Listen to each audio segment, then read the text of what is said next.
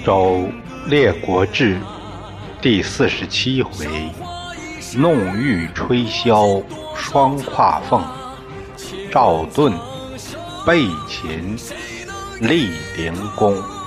第三节：胡赵争锋。由事了播讲。今朝谁家天下？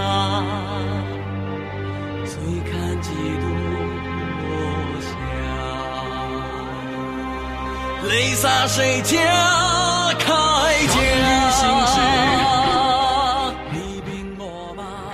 上回说到秦穆公，秦国方面的事儿。这几年，晋国这边也发生了很大的人事调整，人事的变动也带来了政治的动荡期，新老更迭，干部终身制，世袭官僚贵族的阶级垄断，往往导致人才断层，庸人太多，饭不少吃。不出活，这是举荐制的一个致命弊端。晋襄公六年，乙稿被立为世子，把庶弟公子越安排到陈国去上班。这一年，国家元老级重臣赵崔。栾之离世，先且居、续臣也先后都走了，连丧四卿，重要岗位都缺人了。第二年，在夷地进行了一次军队整编，裁掉了两个军，这样军队锐减。两个编制恢复了原来的三军，襄公就想让士古梁义耳为中军，让姬政府先都为上军。先且居的儿子先克认为，胡赵都是对晋有大功的人。他们的后人不能不重用啊！况且世古都已经是司空了。再说他和梁义儿什么战功都没有，一下子火箭升迁，恐怕人心不服啊！仙客这话虽然说的对，是对国家有利。但这不是得罪人吗？襄公采纳了他的建议，还是让胡一孤为中军元帅，赵盾为副将，以姬政府为上军元帅，荀林甫辅佐，以先灭为下军元帅，先都为副。胡一孤登坛号令，趾高气扬，旁若无人。他的部下司马于骈就劝他说：“我听说这军队最重要的就是要讲团结的。如今三军的将领不是宿将就是士臣，都是有资历的人。”元帅，您就应该虚心向人家多学习、多交流，得有个谦逊的姿态。如果说武断自大，那就成了楚国的子玉第二了。您可要小心呐！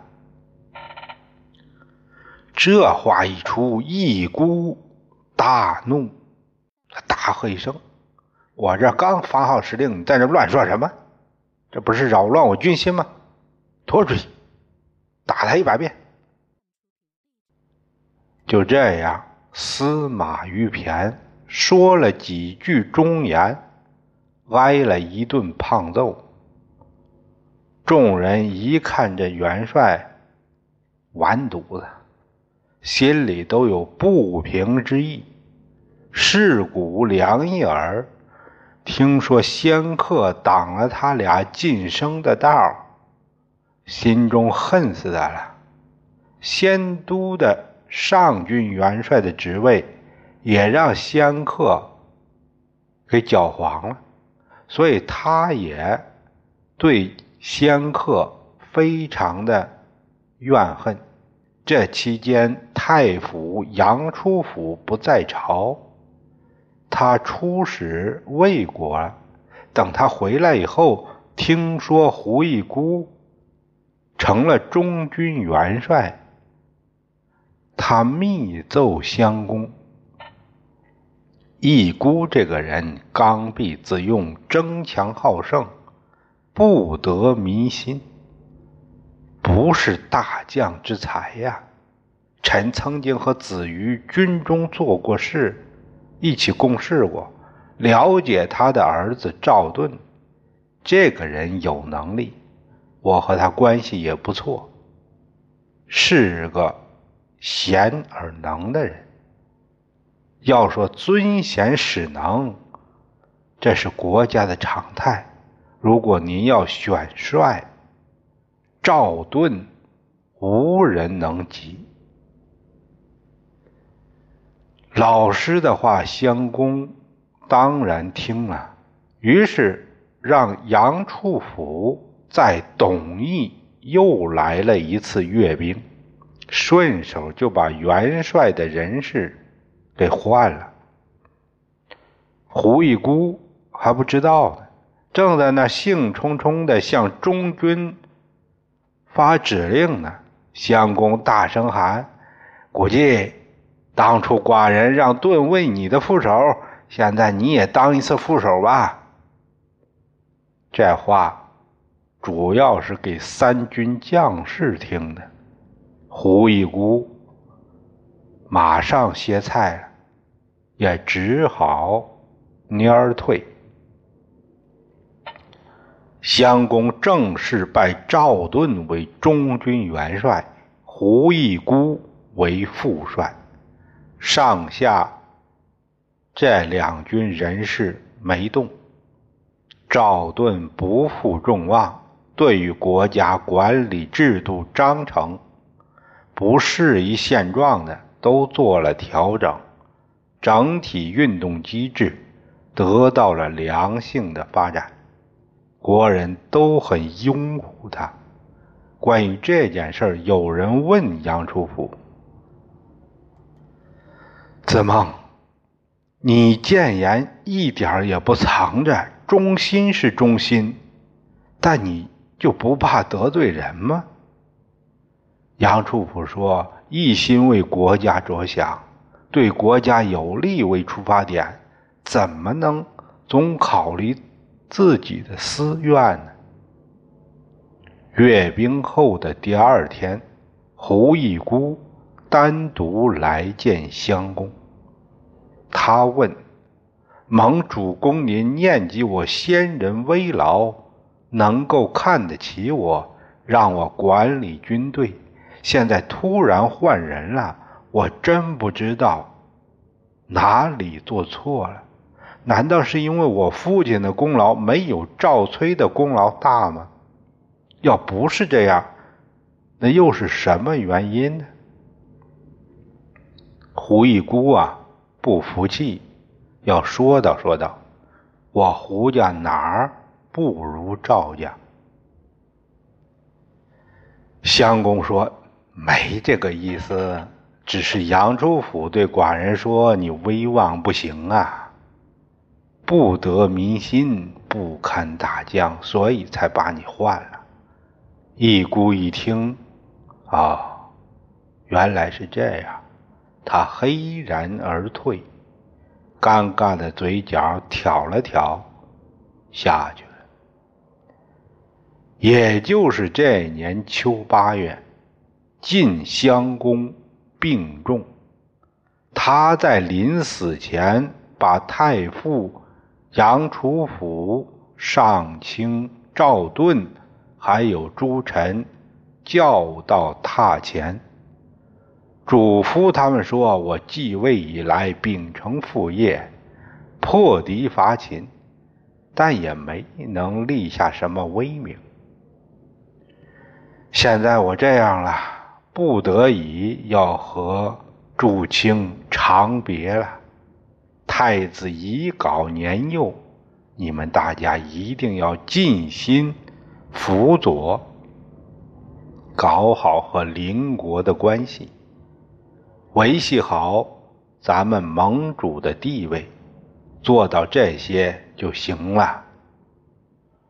群臣再拜受命，襄公闭上了眼睛。第二天，群臣就要奉太子即位。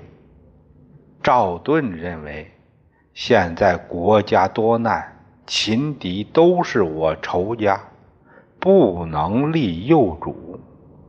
他不经事啊！现在杜起之子公子雍在秦国上班呢，可以把他迎来，以。四大位，这赵盾做事儿虽然一心为国，但这襄公尸骨未寒，就开始不听话了。群臣没说话。胡一姑说：“立公子雍，那不如立公子越。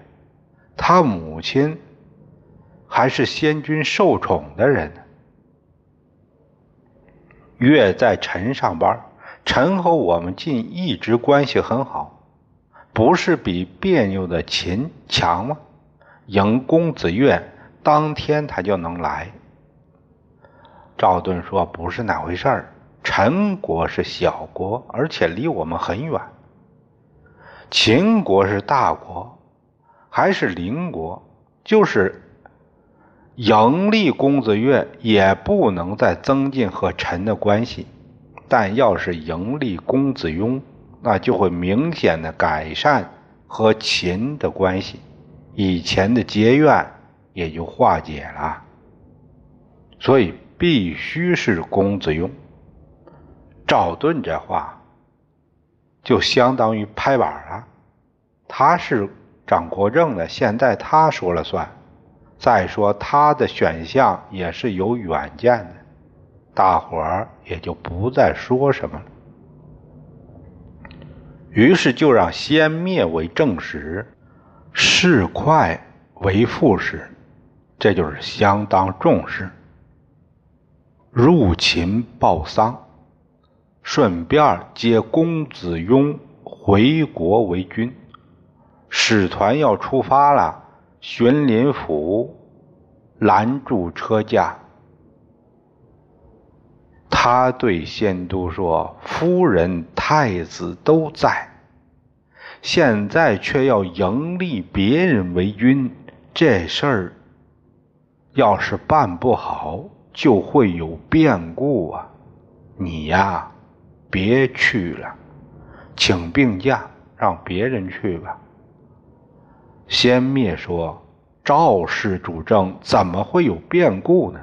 不可能。”宣林甫说：“我是看在我们是同官为僚的份上，不能不给你讲掏心窝的话呀。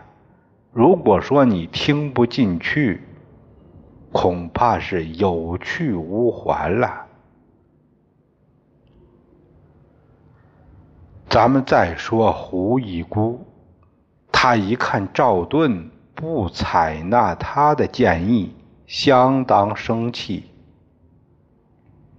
胡赵两家不相上下，现在有赵没胡了吗？他暗中使人去陈国召公子越回国，想。为争利做打算，早有人报知了赵盾。赵盾指使门客公孙楚鸠率领家丁上百人，在必经之路设伏，等公子越一来，就给劫杀了。胡一孤更是气大了。赵盾之所以有今天，就是那个杨楚府的主意。楚府他们家没什么人，住在现在住在郊外，主持诸国会葬襄公的事儿呢。刺杀他很容易，赵盾杀公子越，我就杀楚府，有什么不可以呢？他真是迁怒他人了。他把弟弟胡居居找来，两人一商量，居居说：“这点事儿不是事儿，我能办妥，放心吧。”就这样，胡居居和家丁扮作强盗，半夜翻墙入室。杨楚府当时正在灯下看书呢。居居进来就是一剑，正砍在肩上。楚府对这突发事件没防备，他转身就跑。居居追上去，就给杀了，把脑袋割下来带回了胡府。杨楚府的手下很多人都认识胡居居，跑掉了。就告诉给了赵盾，赵盾装作不信，他斥责这个来人：“杨太傅，这分明是被强盗所害，你怎么敢诬陷别人？”他只是让人把杨初府收敛了尸身。这事儿发生在九月中旬，等到了冬十月。襄公的丧事办完，安葬在了曲沃。襄夫人穆莹同太子遗稿送葬。他问赵盾：“先君有什么错吗？已经立的太子有错吗？同是骨肉，为什么非得要从别国？”请回来为君呢？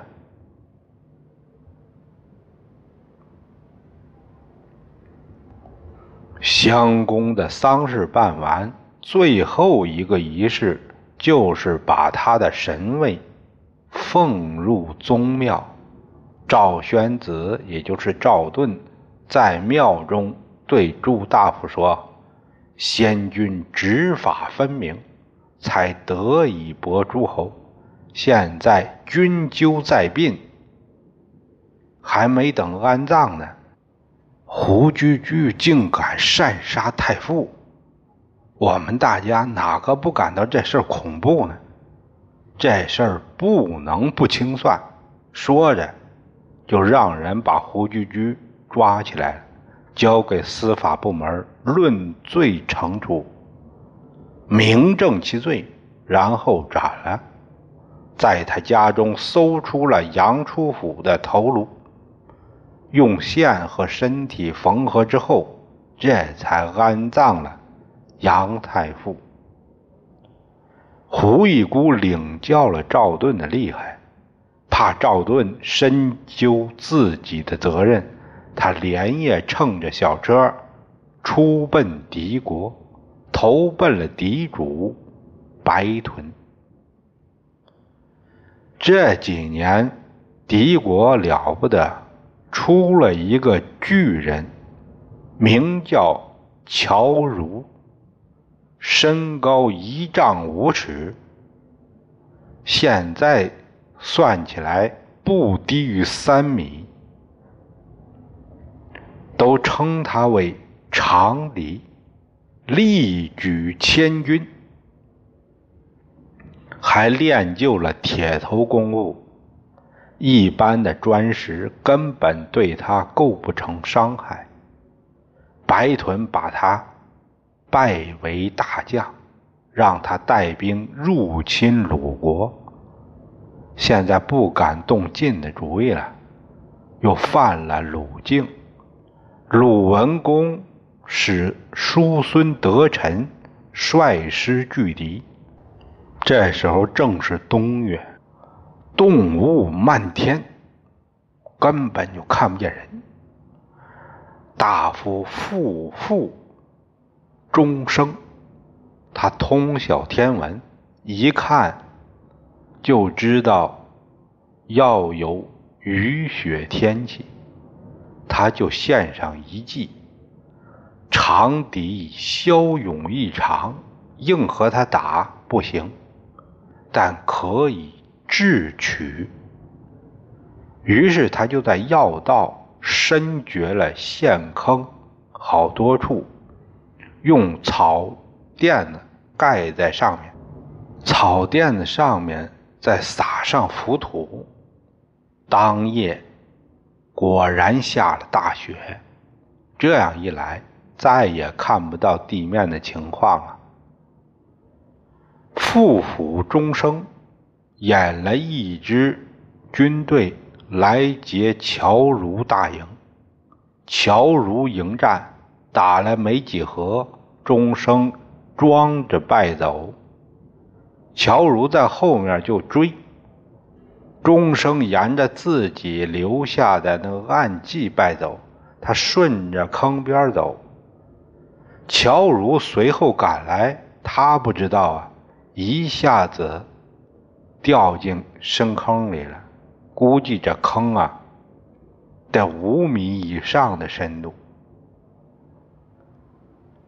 德臣伏兵四起。杀散敌兵，钟声用戈刺入乔如的喉管，把他杀死了。把尸体拖出来，装在车上，看到的人还感到害怕呢，认为这就是传说中的防风氏巨人族来了吧。德臣刚好天阴难丁，于是就起名叫叔孙侨如，为纪念这次战役。接下来，鲁、齐、魏三国合兵伐敌，彻底把敌国给灭了，省得总是侵扰边境。这一劳永逸，白豚逃奔他乡，结果死在了路上。胡一孤这位流亡政客没办法，他又投奔了赤狄陆国，现在的山西黎城一带，依附在了陆大夫封书门下。赵盾说：“估计他是和我先人同时出亡的人呐，为先君出生入死，功劳不浅。我让菊居伏法，就是为了让古迹安心呢。他却畏罪跑了，我怎么忍心让他孤身一人在敌呢？于是他就派。”于骈把胡一孤的家小送往陆国。于骈召集家丁启程要奔陆国，众家丁都说：当初在夷阅兵的时候，主人您尽忠言给胡帅，反被欺辱，此仇不可不报。现在元帅让您押送他的妻小去路，这正是天赐良机呀！杀他一个不剩，以雪其恨。当时的人就这么狠。于骈连声说：“不行，不行！元帅让我把人家家小送去，这任务交给我是看得起我，是对我的信任。”我哪能把人家都杀了呢？那元帅他自己也说不清了，他不生我气，他不，他不恨我吗？乘人之危，非人也，这不仁义，令元帅恼怒。这事儿做的不理性。他来到胡家，让家小登车，把家财都带上，登记造册，亲自送胡家出境，没出现一点闪失。真是个尽职的人。一姑听说以后，他不由得长叹一声：“唉，这样的闲人我都不能用，活该我混到这个地步啊！”通过这件事儿，赵盾对于骈的人品很是欣赏。有了重用他的想法。再说先灭，市侩入秦，迎公子雍为君。秦康公非常高兴，他说：“我先君两定进军，到我这儿有夫立公子雍。”真是晋军事事出自秦呐！他派大将白乙丙率居四百乘，送公子雍归晋。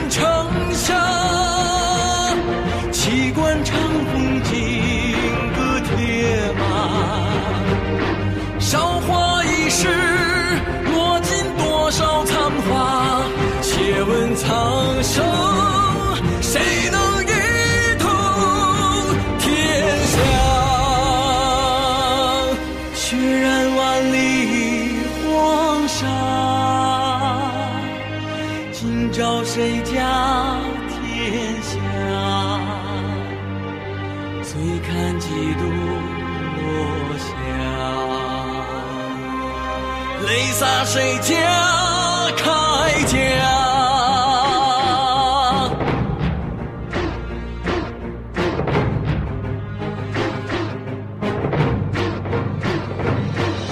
弑君谋国，图雄争霸，满心流离，望断天涯。